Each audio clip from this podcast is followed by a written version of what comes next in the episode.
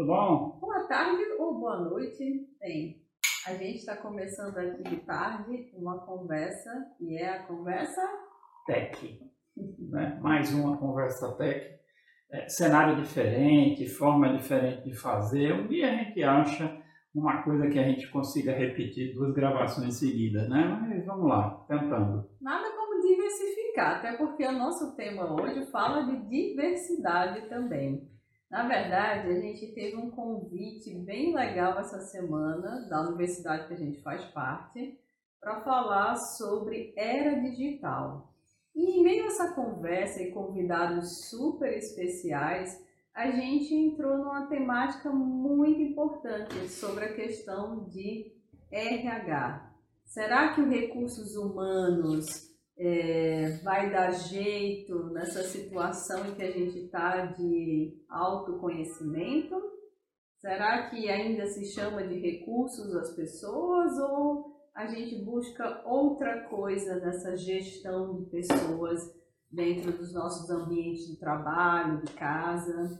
Vamos lá? É um negócio bem, bem diferente, porque a gente está aqui na Tech Social falando que o RH deve desaparecer né, aí explicando o sentido desse desaparecer. Claro que o departamento que, que trata das pessoas nas empresas não vai desaparecer, tá? Isso é óbvio, sempre vai ter. Okay? Principalmente quando a gente da Tech Social é, considera falar sempre assim, que tudo acaba em gente, tudo acaba em pessoas, então vai ter que ter pessoas gerenciando pessoas. Né? Mas o RH, como a gente conhece, não vai durar mais não.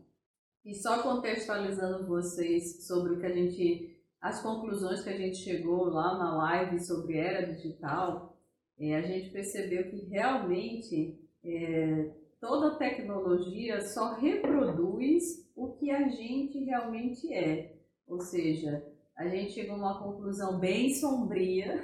Ou seja, tudo acaba em gente, tudo acaba em pessoas. De que, na verdade, o grande vilão dessa história, o grande mal, de repente, nas redes sociais, na ansiedade que a gente sente com toda essa enxurrada de informações, nas fake news, tudo isso é uma reprodução do que nós somos enquanto seres humanos.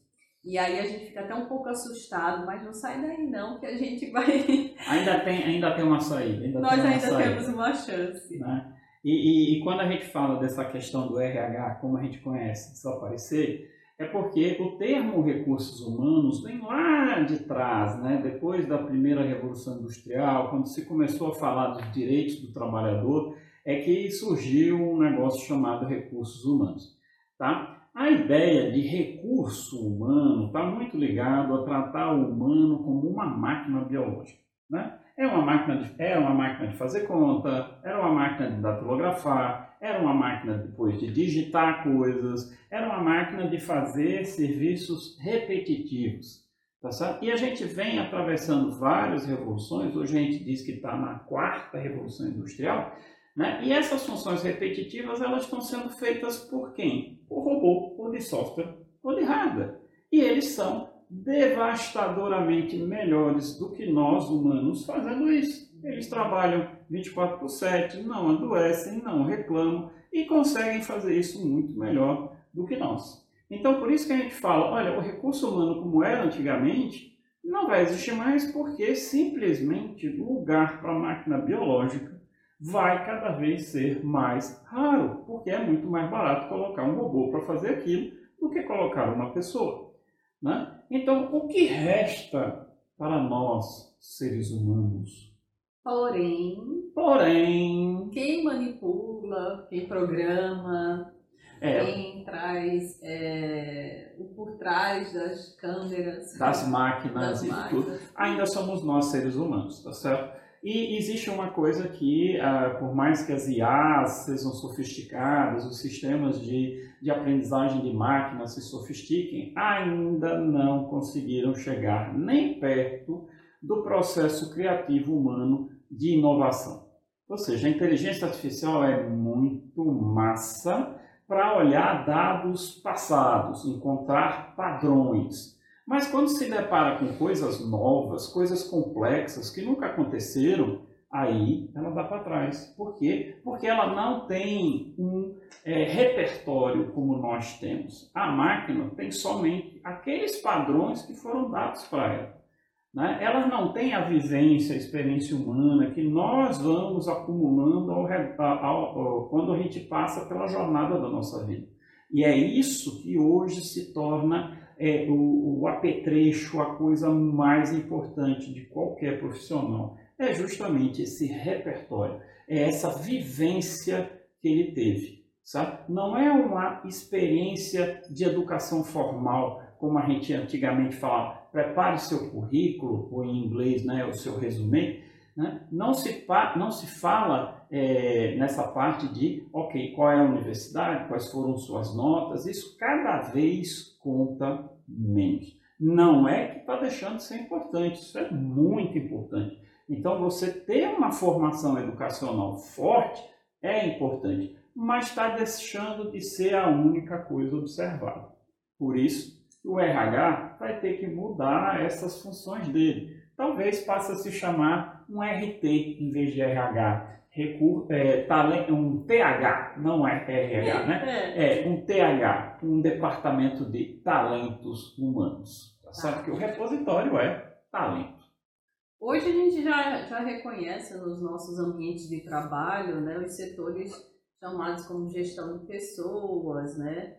É, o nome recursos realmente deixou de existir ou caiu em desuso, mas o que a gente percebe é que muitas vezes a prática e a forma de agir dentro desses departamentos continuam as mesmas, né? Exatamente. né? Então, eu, eu, quando o Alberto fala o RH vai deixar de existir, eu vejo muito isso, né? Que na verdade nunca se precisou tanto de cuidar das pessoas, de gerir as pessoas, né? Apesar de a gente falar muito de autogestão, é, é, essas pessoas elas precisam ter uma inspiração, uh, um mentor, alguém que você mire e esse departamento seria exatamente o, o norte, né? A, o ponto a ser seguido.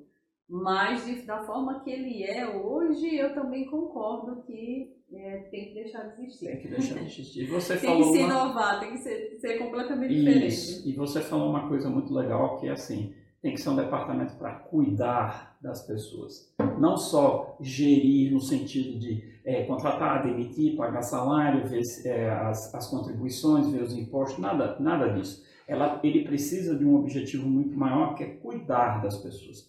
E uma responsabilidade grande agora, que é manter a cultura organizacional, a cultura da empresa. Muito se falou disso no passado, mas só ficou na fala. Na implementação, isso era muito deixado para lá. Tá certo? Era coisa para é, turista ver, né? aquela visão, aquela a missão e tudo mais. Então, essa é uma coisa para você botar na parede, mas poucos eram que praticalizavam isso no dia a dia. Então, quando a gente fala hoje de cultura, o negócio é diferente, porque nós temos um, um grande coisa muito, muito diferente do que tinha há pouco tempo. Nós temos a geração dos boomers, eu sou boomer, né? Cringe. Cringe, cringe, cringe. na veia, na veia, na veia, certo? Eu sou o boomer, é, continuo trabalhando e ainda tenho muito trabalho pela frente. Tem os millennials, que são os meus filhos, tá certo? Que são os que são também chamados de cringe. E tem a geração Z, que está entrando no mercado agora. Então, pela primeira vez, você está vendo um contexto organizacional de três gerações simultâneas, com pontos de visão completamente distintos, com repositórios muito diferentes. Tá certo? Então, assim, essa galera que está entrando, ela busca algo diferente no trabalho, além do salário para pagar os boletos. Ela busca a valorização daquele negócio que a gente falou no outro Conversa Tech, são 90 mil horas de trabalho em média numa vida. Essas 90 mil horas tem que ter um, um, prazer, uma, prazer uma satisfação, é. um propósito. propósito. Tá certo? Então, assim, tu tá trabalhando lá, eu quero saber para que, que eu estou trabalhando nessa empresa. Qual é o objetivo dessa empresa? Real, prático. Qual é o impacto que essa empresa está fazendo no futuro do planeta, no futuro da minha vida como funcionário, na vida dos consumidores que consomem o que essa empresa produz, porque eu, como empregado, sou parte daquilo que é produzido. Uma coisa também muito importante que eu percebo dentro, em meio a essas três gerações que o Alberto bem falou ali, é como colocar esses talentos à vista, à mostra, ou de repente você descobrir os seus talentos. Porque o que a gente percebe, pelo menos enquanto professor, enquanto consultor, a gente entende muito essa questão de que é, existem talentos é, que não são reconhecidos nem por você. Ou seja, você não sabe que tem aquele talento e você também não sabe como desenvolver ele. É, eu acho que esse, esse é o grande papel do, do TH, né, dos talentos humanos hoje, é, é descobrir é, como as pessoas podem fazer uso desses talentos da forma certa, serem mais efetivas, fazer serem mais felizes, é, fazer eles aflorarem, né? Então, como é que a gente pode, Alberto, ah, eu, fazer eu, isso, descobrir vou, vou nossos usar, talentos? Vou usar uma colinha que eu fiz antes do vídeo, tá? Porque é muita atenção, alguns passos eu fiquei com receio de esquecer. Eu também tenho. É, é, tá? Então, assim, olha, como é que eu posso fazer isso? Eu coloquei aqui seis, seis atividades em sequência. Por quê? Porque é o que a gente trabalha na mentoria Startup U, tá certo? Então, a primeira coisa é trabalhar o autoconhecimento. Certo? Existe um negócio chamado LPN, é Leapo do manual, né? Que manual? A gente nunca lê manual, né, gente? Brasileiro é especialista em não ler manual. A gente compra alguma coisa e taca na tomada. Em alguns momentos, não aquele negócio fumaça, né? Não só nós, mas a gente tem, tem é, preguiça de ler manual. E manual já é feito para ser preguiçoso mesmo, porque ninguém escreve um manual de uma forma legal, né? que seja fácil a gente ler. Né? Mas a gente precisa fazer o LPM de quê? Do que existe aqui na nossa cachola, gente. Como é que a gente funciona? Sabe? Eu preciso entender como eu funciono. E nesse sentido, eu preciso entender de emoções, eu preciso entender de pensamentos, eu preciso entender como é que essas emoções me fazem tomar certas atitudes, certo? Que a raiva ela é, é, é, é dominadora, que você precisa dar aquele tempinho. Sabe aquela coisa da vovó que sempre dizia, minha mãe sempre dizia para mim, conte um até 10 quando você está zangado, não dê a resposta de imediato não, porque as consequências serão ruins. Sabe? Então, esse contar até 10 vem de onde? Isso está neurologicamente comprovado. Então, não é papo, não é nada, é funcionalidade é, biológica. A gente precisa entender como a gente funciona. Para quê? Porque somente eu tendo esse manual de conhecimento, eu vou ser capaz de tirar o máximo de mim mesmo. Então começa aí. Um outro ponto também desse, desse ponto 1 um que o Alberto está falando, só para complementar, né? O autoconhecimento, eu percebo que ele também é um escudo contra todos esses males que a gente vem enfrentando no século XXI, né? A ansiedade, é, as pessoas tóxicas, é, que muitas vezes pode ser até a gente, mas a gente não consegue perceber. É, então, eu acredito que quando você se conhece, você cria um escudo por, é, ao redor de você. Você se protege. Então, tudo que vier de fora, você vai conseguir filtrar muito melhor. Porque você Com tem certeza. tanta certeza, você tem tanta ciência, tanta consciência de quem é você, é, isso é fantástico e libertador. É, que você realmente releva aquilo que não te faz bem. E é isso que a gente está precisando fazer, relevar coisas que não nos fazem bem. Tem uma coisa que ficou na minha cabeça, rapaz, que é, eu não, não lembro quem falou, mas quem consegue te irritar, consegue te dominar. Né? Isso é muito forte, gente, porque não é você que manda em você, é outra pessoa que manda em você. Você já pensou nisso? Que é uma pessoa que às vezes você nem conhece e é capaz de te irritar a ponto de você perder seu dia. Então, essa pessoa tem um controle sobre você e nem ela sabe que te controla, cara. Então, isso é muito, muito pesado, né? E a gente, a partir de quando a gente se conhece, a gente começa a ter a noção que preconceito, cara, não é o do vizinho. Preconceito é nosso. Todos nós temos preconceito. E uma das coisas que esse ler o manual, esse LPM faz, é você começar a perceber quais são os seus preconceitos e de que modo você pode deixá-los de lado, você desligar esses preconceitos e abrir a sua, a sua visão e os seus sensos, certo? Os cinco sensos que nós temos para interagir com o mundo? E permitir que você consiga enxergar coisa que antes você não enxergaria. Então, esse é o segundo ponto, o segundo passo. E essa questão do preconceito que o Alberto está falando é tão forte na gente.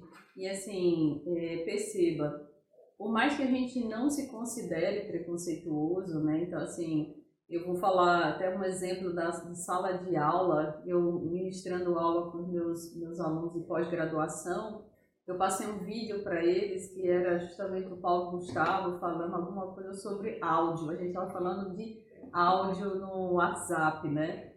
E a gente começou a falar e a piada do Paulo Gustavo era em cima da sexualidade, né? Ah, se você é bichinha, não fala no, na, na van que é bichinha. E uh, o grupo de alunos, né, é, na sua maioria, uh, entendeu, riu, brincou, mas ao mesmo tempo é, eu, enquanto professora, fico naquela de: olha, gente, é, isso é uma brincadeira do humorista, mas entenda que isso não tem nada a ver com, com a sexualidade de ninguém. E olha a palavra que eu usei, com a opção sexual de ninguém. E eu, eu estou completamente errada, porque a sexualidade não é uma opção, né? Então vocês percebem, olha, eu sou professora universitária, eu não me considero preconceituosa. Nós dois temos casais de amigos homossexuais que amamos e eu dei essa gafe, eu falei essa bobagem de dizer que era uma opção. Ora, se fosse opção, é, todo mundo optaria por algo que é senso comum, não é verdade? Exatamente. que é algo que é aceito, socialmente aceito, digamos assim. Ninguém vai querer brigar de graça, é né? É verdade. Aí isso é tão forte, né? Perceba, eu fiquei pensando nisso depois, eu digo, caramba,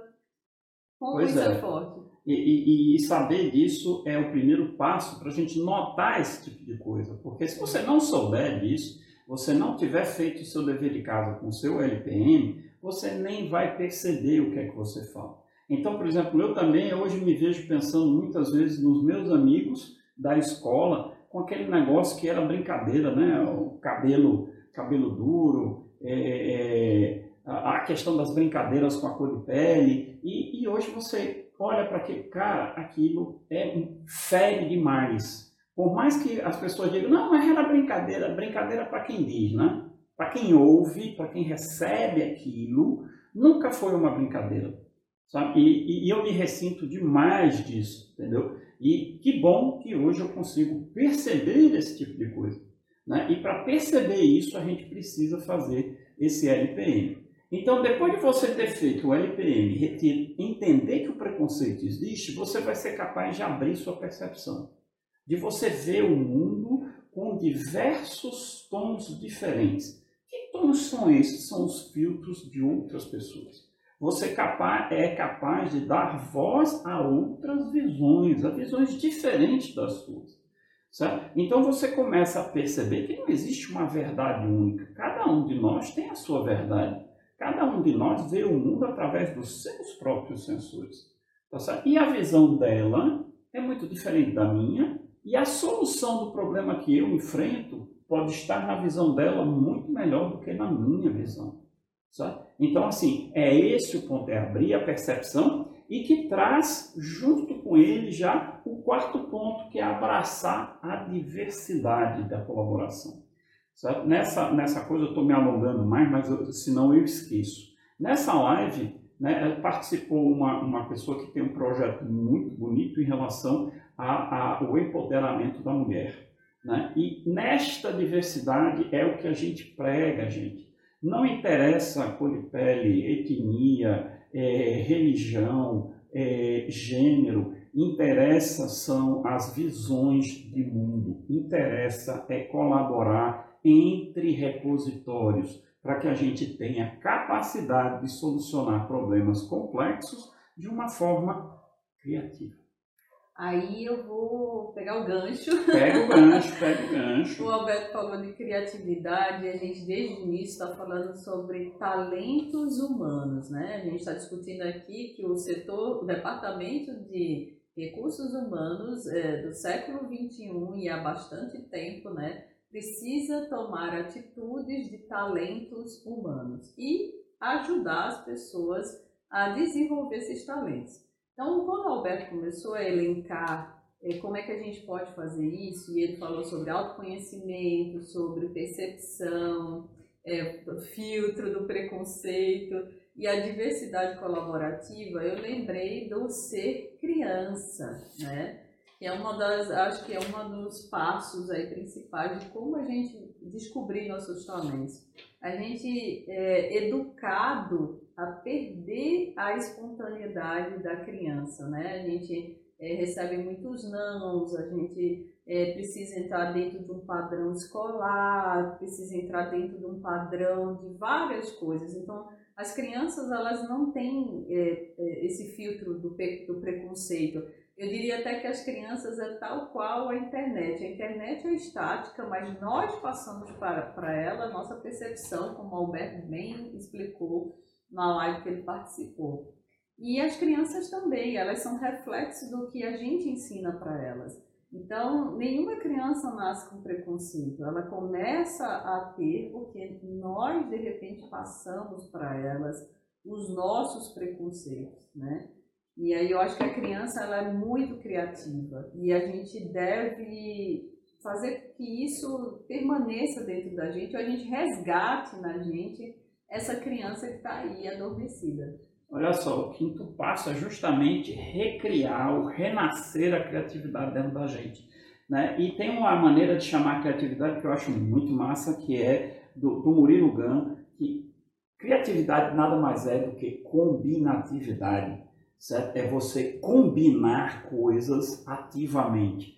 Certo? Então, quando você é criativo, não necessariamente você está criando tudo do zero, tudo novo, não. Você está combinando coisas. E é o que a gente mais faz hoje. Então, esses problemas complexos nascem da necessidade, são complexos justamente porque para solucioná-los a gente precisa combinar coisas. É combinar tecnologia com a necessidade de atender um, um, um, paciente em casa, fazer algo chamado telemedicina, já que a gente tem a tecnologia. É a gente usar tecnologia, por exemplo, para colocar é, wearables, que a gente chama, que são aqueles equipamentos que a gente usa, como o iWatch, como as, as pulseiras que, que, que medem é, as nossas funcionalidades físicas, e já integrar isso com os médicos de forma que, se você tem um problema crônico, você possa ser acompanhado 24 horas do dia.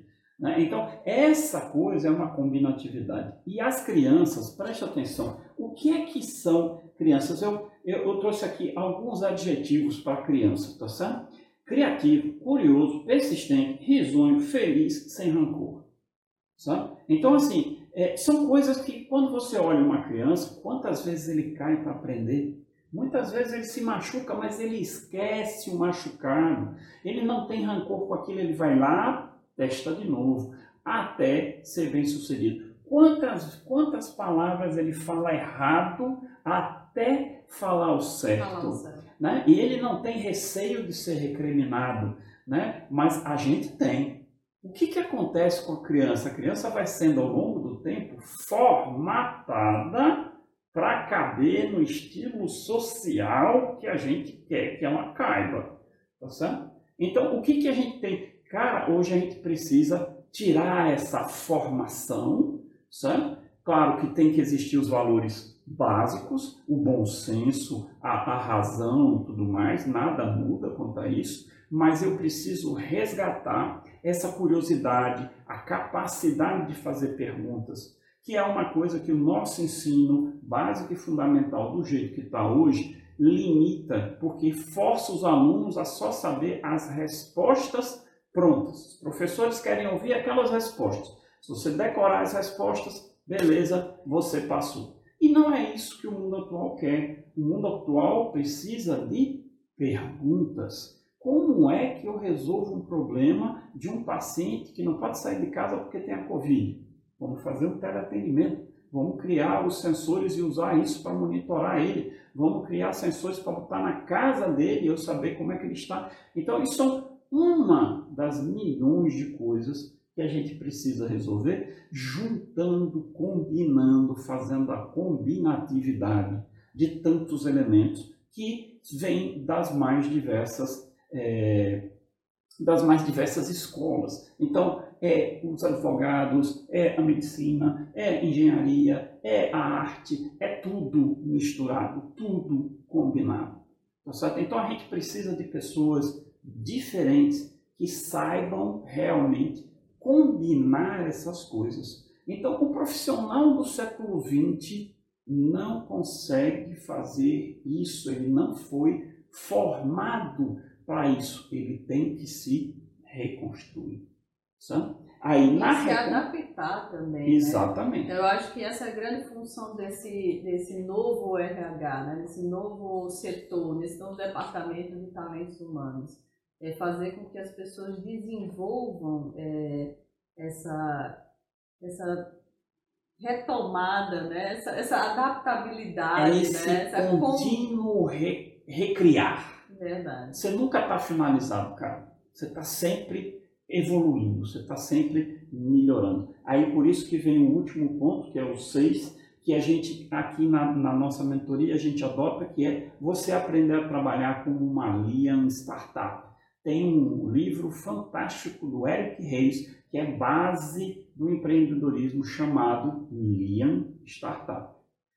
Que é aquele ciclo onde você acha uma coisa, testa, implementa para ver se funciona, vê o resultado, volta, é, pensa de novo, implementa de novo e vai melhorando e vai melhorando. Ou seja, rapidamente você vai evoluindo. Então não há espaço para aquele pensamento, ah, eu vou desenvolver uma coisa maravilhosa, fantástica, levar anos desenvolvendo, aí quando você chega no mercado todo mundo olha para aquilo, bonito, mas eu não quero, porque não resolve nada. Tá então o mundo hoje ele é muito mais efetivo, é muito mais rápido, é muito mais dinâmico e a gente precisa resgatar essas coisas e reconstruir aqueles profissionais do século XX para transformá-los em profissionais do século XXI. Então, só repetindo aqui, são seis passos. Ó, trabalhar, fazer o LPM cerebral, retirar os filtros do preconceito, abrir a percepção, abraçar a diversidade, permitir o renascer da criatividade, trabalhar com uma mini startup. Certo? Quer aprender isso? Nós falamos de cada um desses elementos aqui na nossa mentoria Startup U e está com inscrições abertas. Eu não sei se vocês viram, mas a gente fala, né? Fala. Gente, é, as inscrições estão gratuitas e por tempo limitado. limitado. Na verdade, vocês vão ter que ter uma contraproposta, né? Ou seja, o comprometimento. Isso. Então, se você comprom... for comprometido, vai lá e se inscreve. O comprometimento você vai mostrar num formulário bem rapidinho, são pouquíssimas perguntas, você vai responder e a gente vai avaliar o seu comprometimento. Se você for comprometido, você está na mentoria de graça. Sabe? Então vai lá, sabe? mostra aí o que, é que você é capaz de fazer e a gente trabalha com você junto nessa reconstrução. Porque a gente vai terminar colocando você num patamar de um ser humano capaz de lidar com as quatro habilidades é, top. São, chamados 4 Cs. Você pode colocar lá no Google habilidades 4C. Pode colocar o número 4 CS, que o Google vai te dizer quais são essas quatro habilidades básicas, que são as quatro habilidades guarda-chuva. Sabe? Comunicação, colaboração, criatividade e critical thinking, que é o pensamento crítico. Tá certo? Nós já falamos disso repetidas vezes. Essas quatro habilidades te darão capacidade de dominar todas as outras habilidades que são necessárias para a gente poder lidar com essa onda de mudança que é todo dia, toda hora, né? Que está aí com a gente, ok? E tudo isso significa criar um ser humano capaz de resolver problemas. Exato. Mais uma vez a gente fala, né? É, trabalhar é resolver problemas. Então, se você acha que é só para se divertir, é, e você pode se divertir resolvendo os problemas dos outros. Mas a gente pode usar uns, uns 5, 5, 5? Como é que é isso? Ah, isso é uma, é uma metodologia de solução de problema que surgiu aqui no Tech Social, juntando várias coisas que a gente estudou. E a gente chama essa de metodologia 555. Sabe? Então, veja, problema existe todo dia. E a gente tem que treinar é a maneira como a gente olha para esse problema. Sabe? A gente precisa verificar isso, precisa ser hábil nessa hora. E o 555 é muito fácil de fazer. Você dá cinco passos para trás para você ver o que a gente chama de big picture, né? que é o geral. Né? Ou seja, eu não estou atrás de, um, de uma consequência do problema, eu estou atrás é da causa. Se eu resolver a causa, eu acabo com o problema.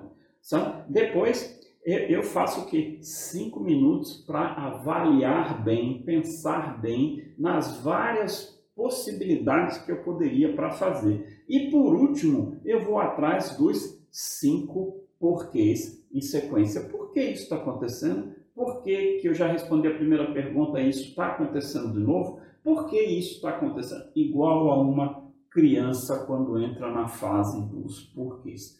Todo pai que tem criança na faixa entre 5 e 7 anos sabe do que eu estou falando, porque é uma quantidade de porquê que não, não tem tamanho, porque ele não para. Por que isso? Por quê? Por quê? Por quê? Então isso é o 555, que vai te dar a possibilidade de você resolver as causas e não só aquela consequenciazinha que você está vendo ali do problema. Sabe? Então a gente precisa trabalhar com essas metodologias para buscar clareza, clareza de visão, aquela clareza que tem que estar tá aqui na cachola, porque você fez o LPM direitinho, sabe? Para você se tornar uma pessoa coerente, se tornar uma pessoa consistente, ou seja, você vai se manter nessa linha, sabe? e mais do que nunca, uma pessoa persistente, como aquelas crianças aprendendo a andar vai cair várias vezes, muitas delas você vai se machucar, mas o que, que vai acontecer? Você vai lá levantar e vai sorrindo fazer de novo até acertar.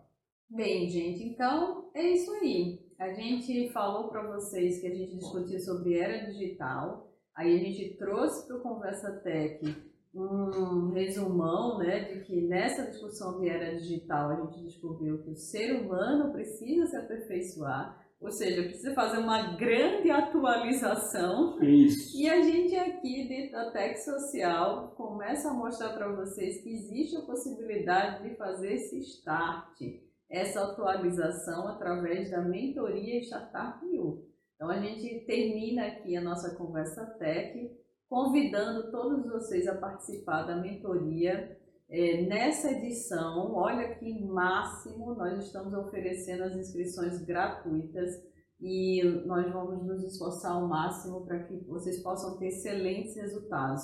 Mas a gente precisa realmente do compromisso de quem está interessado em participar. É Se inscreve lá porque já já acabam as, inscri as inscrições e a gente se encontra no próximo Conversa Tech. Olá, dessa vez ela falou Conversa Tech, não deixou para mim. É, okay. Depois a gente se encontra no Conversa Tech. Ah, lá. Tchau, pessoal. Tchau, tudo de bom. Um abraço. Até a próxima.